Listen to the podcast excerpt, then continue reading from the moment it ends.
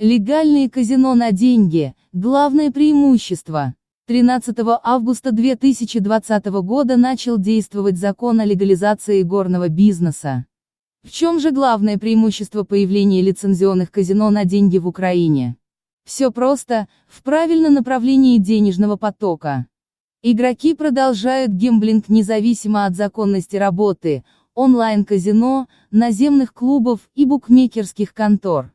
А вот от казино, одобренных краил, выгоду получают не только собственники и как было раньше, крышующая полиция.